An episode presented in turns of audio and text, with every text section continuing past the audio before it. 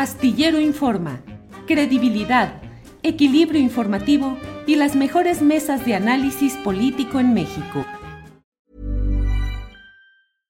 Hey, I'm Ryan Reynolds. At Mint Mobile, we like to do the opposite of what Big Wireless does. They charge you a lot, we charge you a little. So naturally, when they announced they'd be raising their prices due to inflation, we decided to deflate our prices due to not hating you. That's right. We're cutting the price of Mint Unlimited from $30 a month to just $15 a month. Give it a try at mintmobile.com slash switch. $45 upfront for three months plus taxes and fees. Promo rate for new customers for limited time. Unlimited more than 40 gigabytes per month. Slows. Full terms at mintmobile.com.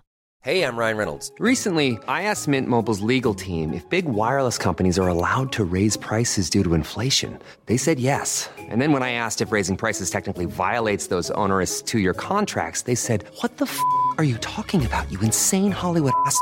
So to recap, we're cutting the price of Mint Unlimited from $30 a month to just $15 a month. Give it a try at mintmobile.com slash switch. $45 upfront for three months plus taxes and fees. Promo rate for new customers for limited time. Unlimited more than 40 gigabytes per month. Slows. Full terms at mintmobile.com. Astillero Informa, credibilidad, equilibrio informativo y las mejores mesas de análisis político en México. Teniendo yo 20 años de edad, eh, pues sucedió que eh, hubo un golpe represivo contra nosotros, en el cual pensé yo que ahí sí ya no la iba a librar. A los 20 años pensé que, que ahí sí. Esa es una de las primeras ocasiones en las que estuve, digamos que en riesgo de muerte. Eh, o sea, ¿y qué pasó? ¿Qué pasó a los 20 años que, de- que, que, que pensaste que ya no le ibas a librar? ¿Qué hiciste, pillo? Que la mira, tus hijos, mira tus hijos cómo... Pues, no, o sea. no. Cuéntenos, señor. Eh, bueno, bueno, en San Luis Potosí en enero de 1975 hubo un... eh, se colocaron bombas explosivas en San Luis Potosí, en Guadalajara, en Oaxaca y en la Ciudad de México. Fueron a las 5 de la mañana, 5 por ahí de la mañana, y a los 45 minutos ya estaban en mi casa policías de- del Estado a cargo de un coronel, eh, Rogelio Flores Berrones, que se decía que había sido parte de los halcones eh, en la Ciudad de México. Él era el director de Policía y Tránsito del Estado de San Luis Potosí. Rodearon mi casa, se subieron las... Yo vivía en una casa del Infonavit, bueno, entonces no era Infonavit, sino Instituto Nacional de la Vivienda, INVI. Vivía en una colonia que le decían la colonia de los locos, porque decían que solo los locos se irían a vivir tan lejos de la ciudad de San Luis Potosí, porque estaba alejado, tenía como un kilómetro y medio de despoblado y luego estaba esta colonia. Ahí vivía yo en la Andador del Maguey, número 26, en la unidad Ponciano Arriaga de San Luis Potosí. No puedo creer que te acuerdes. Y me acuerdo del número telefónico que tenía, 24764. Qué loco, yo no me acuerdo de lo que... Qué bárbaro. Y bueno, Entonces llegaron unos polis. llegaron unos polis, se subieron a las azoteas, rodearon todo y el jefe de la policía me dijo, este, ¿estás detenido? ¿Por qué? Eh, o sal, Julio, sal, bla, bla. Yo tenía 20 años. Eh, ¿Por qué? ¿Cuál es la situación? Este, pues estás eh, detenido. Eh, yo llevaba una lamparita de esas de, de mano, que en aquellos tiempos pues no eran de plástico, eran de un material eh, metálico, metálico que brillaba pues con la luz, y en un momento dado que moví yo la lámpara, ellos creyeron que yo llevaba un arma y sacaron todas las pistolas y, y me encañonaron y tira el arma y no sé qué tantas cosas. No, no es un arma, eso es la, es la lámpara. Bueno, pues sal. Además, pues yo vivía en una casa con vidrios sin protección de reja metálica ni nada. Claro que podían entrar en el momento que quisieran. Salí, eh, ya me, el jefe policíaco me sentó en su propio carro patrulla, un auto de esos lujosones, y puso ahí, eh, en cierto momento, con toda la movilización de policías y todo, me dijo, bueno, espérame tantito, déjame nomás arreglar un asunto aquí y ya ahorita nos vamos. Así, ah, tan, tanta amabilidad y todo, y ya me quedé adentro del carro, en el asiento del copiloto, eh, viendo ahí, y era de esos carros que tienen como una, una consola central que se baja eh, y tapa, y cuando me fijé, estaba ahí una pistola una pistola de él, supuestamente, una pistola que se veía que era de alto calibre, y claro que te entra la tentación de decir, Pues pues con esto me defiendo y con esto este hago algo y en fin, y resistí la tentación, Llegó, regresó a los un minuto, cuando mucho regresó, ya vámonos. Le dije, oiga, dejó su pistola ahí y ya se me quedó viendo y dijo, ¿y no te dieron ganas de usarla? Dije, no, pues no tengo por qué utilizarla. Pues estaba, mira, la sacó y dijo, mira, está cargada y tiene cartucho, tiene todo. O sea, la pudiste haber usado y disparado. Yo pienso que en ese momento tal vez pensaron que yo la iba a agarrar, que dejaría mis huellas ahí y que con eso podrían decir que opuse resistencia o quise disparar y me hubieran matado. Después de eso, pues ahí estuve eh, preso, eh, nos llevaron a la, a la cárcel eh, los mosquitos. Sí, sí, sí. Para usted, pero me está comiendo aquí. Chas, chas, chas. Eh, y ahí conocimos pues lo que era, estuvimos detenidos en los separos de lo que le llaman el Charco Verde en San Luis Potosí y pocas horas, uh, 20 horas después, 16 horas después de eso, llegaron en jeeps y en vehículos militares, nos sacaron de ahí, fuimos detenidas siete personas eh, y nos llevaron a lo que luego entendimos que eran eh, el cuartel militar, la zona militar de San Luis Potosí. Y nos llevaron vendados, obviamente, eh, con las manos amarradas, nos subieron a vehículos, pero pues los días que estuvimos ahí en ese cuartel militar nos dimos cuenta de que había los toques tradicionales de las bandas de guerra, eh, las ceremonias que realizan, el movimiento de los soldados y el ruido del santuario de Guadalupe, las, las campanas de la iglesia que está ahí cercana, de tal manera que bueno, a esa edad conocí yo a los 20 años lo que era todo este asunto. Por esa circunstancia he, he, cargado a lo largo de la vida con las acusaciones de haber sido guerrillero, de haber colocado bombas y de mil cosas más que los adversarios políticos eh, y periodísticos lo han utilizado de una manera nefasta. Pero fíjate lo que son las cosas. Eh, y Andrés Ramírez debe tener por ahí este testimonio que eh, me ha enviado un, un, un, un historiador. Un historiador un historiador. ¿De San Luis? De, no, no, no, no es de San Luis Potosí. Mira, yo aquí más Y esta es la primera ocasión que sí, sí, le diste. No le enseño, pero sí lo maté. no le enseño, pero déjeme le enseño. Ay, guácala, Alejandro. Sí, no, nos hemos vuelto expertos en matar mosquitos, por cierto. Sí, sí, sí, que no llegue aquí el... Este, ya lo tiene ahí. Nosotros que vivimos en la selva de Veracruz. Bueno, este... Ya lo tienen ahí. Ya lo tienen ahí. Uh -huh. Bueno, este, este es un. Creo que no se va a ver bien. No sé si es ay, ese. O hay otro que tiene como. Esas son las escrituras de la casa. Pero Uy. para leerlo. ah, aquí está ya, aquí está ya. Es un informe firmado por Luis de la Barreda, que era en su momento el director de la Federal de Seguridad. Déjenme ponerme un poco solemne para decir que esta es la primera ocasión en la que voy a dar a conocer mediante un documento oficial alojado en el Archivo General de la Nación, eh, la verdad de lo que sucedió en aquella ocasión, porque me lo hizo llegar un camarada eh, historiador. Es el expediente DFS, Dirección Federal de Seguridad, 17-4, es decir, 17 de abril de 75. Dice Estado de San Luis Potosí y antecedentes.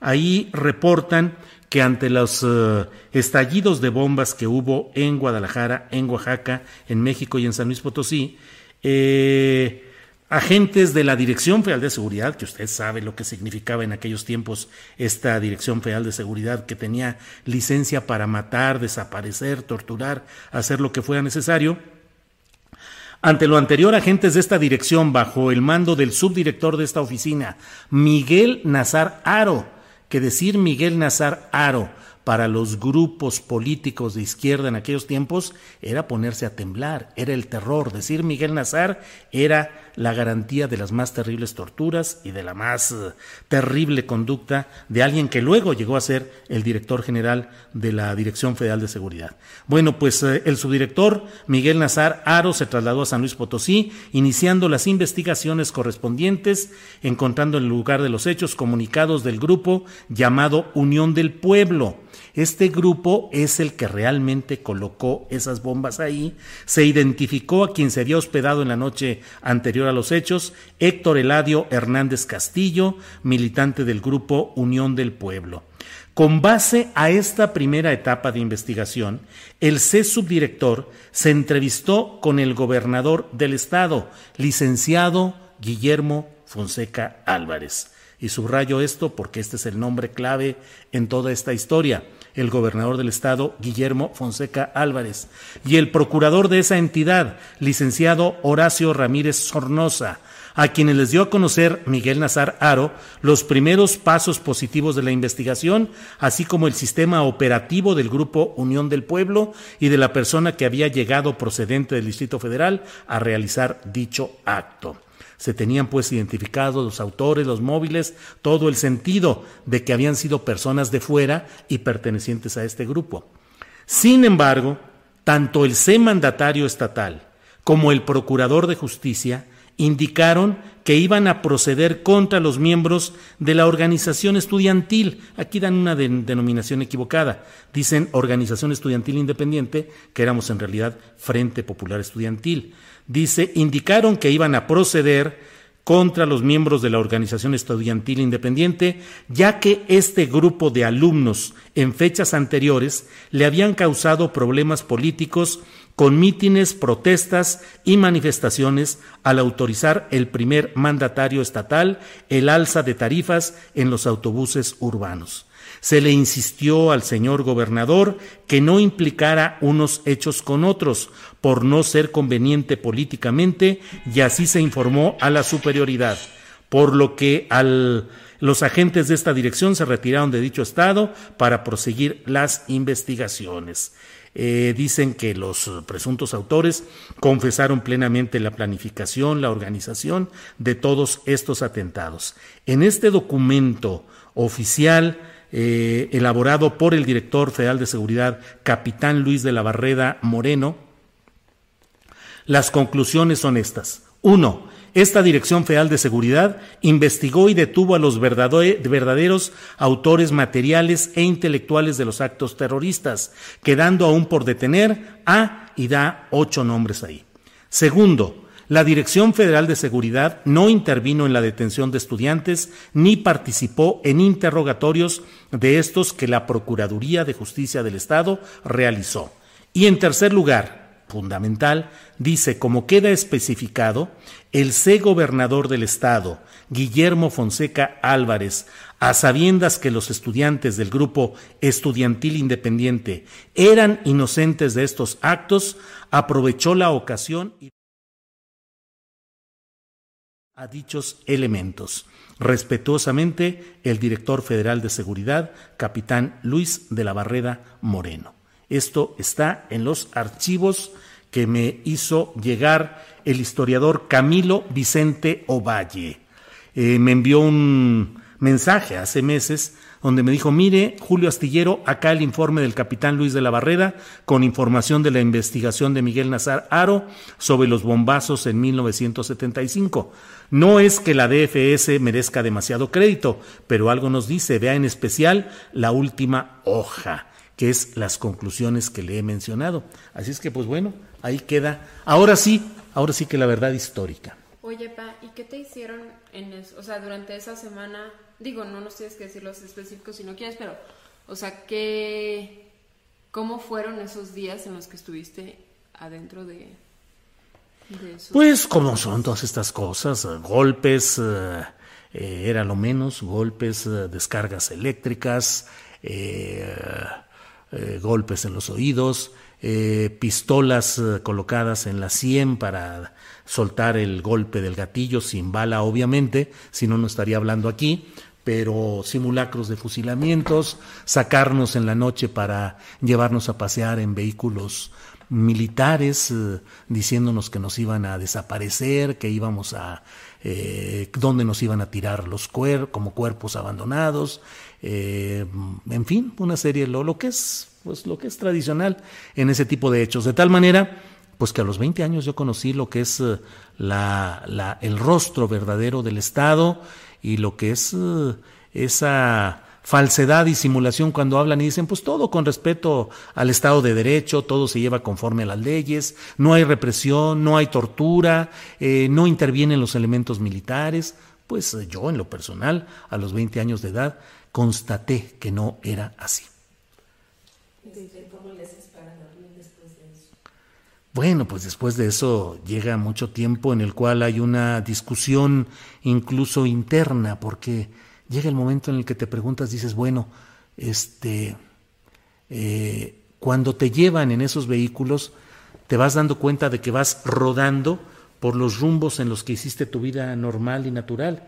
Y dices, este, ¿qué está pasando afuera? La gente sigue viviendo normal, sigue sin saber lo que está pasando, este, y aquí uno hundido en esta, en estos abismos o pozos de, de la arbitrariedad y la represión. Eh, claro, duré, duré años que no, que no dormía, no, no, no, no es fácil recuperar el equilibrio emocional, pero yo siempre he tenido como, como lema de mi vida que así me pongan abajo de una piedra, de una roca enorme, yo salgo y bueno, eh, pues ya fui recuperando pues la, la vida, la vida normal, pero sí es un golpe traumático. Oye, Pa, después de, de salir de ahí y que dices que fue un golpe traumático y todo, ¿dejaste un poco todos los, o sea, los movimientos estudiantiles, eh, la política? Voy a bajar un poquito el micrófono. Sí. Con que no sea de volumen. Este, sí, tal vez un año, tal vez un año, tal vez menos, pero pues finalmente a esa edad uno tiene la, la, la la convicción de que tienes que seguir adelante, tienes que salir y seguimos eh, al poco tiempo volvimos a hacer pues manifestaciones y a participar en política. ¿Y de tus papás cómo reaccionaron? ¿Cómo reaccionaron tus papás? Mm, pues muy difícil para mi mamá. Mm, mi papá, que era un hombre que trabajaba constantemente, no descansaba, eh, pues pidió descanso, estuvo atento y ya cuando salí de la cárcel, pues eh, salimos de la cárcel absolutamente libres de cargos, absolutamente inocentes. ¿Perdón? ¿Cuántos fuimos los que finalmente, los que quedamos hasta el final, porque hubo una enorme detención?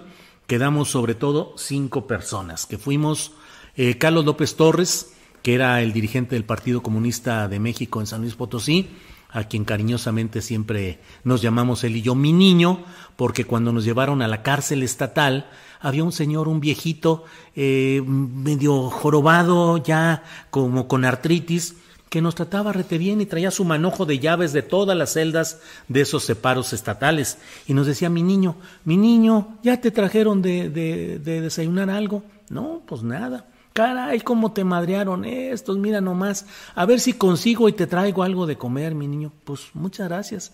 Este, ay, mira nomás, mi niño, lo que te dice. O sea, era un hombre amabilísimo. Luego nos enteramos de que era un famoso hombre que había sido sicario de Gonzalo N. Santos, a quien apodaban el mano negra, y que era el ejecutante, era ejecutante de veras de ejecutar a los enemigos y a los adversarios de Gonzalo N. Santos, pero ya viejito ya estaba ahí encargado nomás de las llaves, estar abriendo y cerrando las celdas, y, entonces nos decía mi niño, desde entonces Carlos López Torres y yo nos decimos fraternamente, mi niño, ¿qué hubo mi niño? ¿Cómo estás mi niño? En recuerdo de aquellos momentos. Estuvieron eh, dirigentes estudiantiles que eh, formaban parte del Frente Popular Estudiantil, Héctor González Charó, Ricardo Moreno Barajas, eh, Jesús Mejía Lira, y un servidor. También estuvo detenido Rosario Valles, que era dirigente de un movimiento eh, de ferrocarrileros eh, opuesto al cacicazgo sindical en San Luis Potosí, Rosario Valles, y estuvo también don Prisciliano eh, Pérez, que él había sido dirigente también y fundador del Partido Comunista en San Luis Potosí, a mi niño Carlos López o a, don Prisciliano Pérez, cada que iba el presidente de la República o los encarcelaban o los cercaban para que no fueran a hacer ningún tipo de protestas. Ya era así como de recurrencia del método. Va a venir el presidente de la República, detengan o cerquen, estén en vigilancia de Prisciliano y de mi profe Carlitos López. En fin. Oye, pa, y se puede, o sea, bueno, tú ya no es de, entrevista personal, pero se puede hacer algo, o sea, en este momento algo se puede hacer acerca de lo que te pasó o de lo que le ha pasado además a mí fíjate que, personas. Fíjate que este es una eh, cuando me enviaron este documento pensé y duré como dos días enojado pensando en cómo habían sido las cosas y dije voy a iniciar un juicio eh, contra esta persona, Guillermo Fonseca Álvarez, que fue gobernador de San Luis Potosí, diputado federal, eh, senador, secretario creo que de la reforma agraria. Y dije, no, no, no, no tiene ningún sentido. O sea, mi vida ha estado, eh, ya a estas alturas de mi vida ya perdono muchas cosas y ya me la llevo suave. Desde luego está la pregunta de si para que quede todo suficientemente esclarecido, eh, debería yo de proceder con un juicio contra este hombre que vive todavía, Guillermo Fonseca Álvarez, eh, que fue gobernador de San Luis Potosí, eh, pues con base en estos documentos que prueban que lo que nos sucedió fue por represalia política, como sucede en todos lados, como sucede diariamente y en todas las entidades.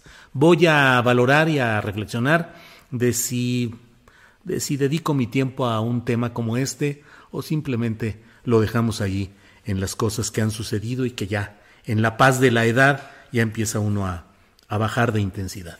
Para que te enteres del próximo noticiero, suscríbete y dale follow en Apple, Spotify, Amazon Music, Google o donde sea que escuches podcast. Te invitamos a visitar nuestra página julioastillero.com. Selling a little or a lot? Shopify helps you do your thing however you cha-ching. Shopify is the global commerce platform that helps you sell at every stage of your business. From the launch your online shop stage to the first real life store stage, all the way to the did we just hit a million orders stage. Shopify is there to help you grow. Shopify helps you turn browsers into buyers with the internet's best converting checkout. 36% better on average compared to other leading commerce platforms because businesses that grow grow with Shopify. Get a $1 per month trial period at shopify.com/work. shopify.com/work. Spring? Is that you? Warmer temps mean new Allbirds styles. Meet the Super Light Collection, the lightest ever shoes from Allbirds, now in fresh colors. They've designed must-have travel styles for when you need to jet. The lighter than air feel and barely there fit makes these shoes some of the most packable styles ever. That means more comfort and less baggage. Take the super light tree runner on your next adventure. Its cushy, lightweight foam midsole supports every step, and the extra outsole traction gives you the grip to just go for it. The eucalyptus fiber upper adds next level breathability to keep you going all day. Plus, the super light tree runner is comfortable and ready to go right out of the box. So, what can you do in a super light shoe? What can't you do is the better question. And because they're super packable, the real question is where are you taking them? Experience how Allbirds redefines comfort. Visit allbirds.com and use code SUPER24 for a free pair of socks with a purchase of $48 or more. That's A L L B I R D S.com, code SUPER24. Para que te enteres del próximo noticiero, suscríbete y dale follow en Apple, Spotify, Amazon Music, Google o donde sea que escuches podcast. Te invitamos a visitar nuestra página julioastillero.com.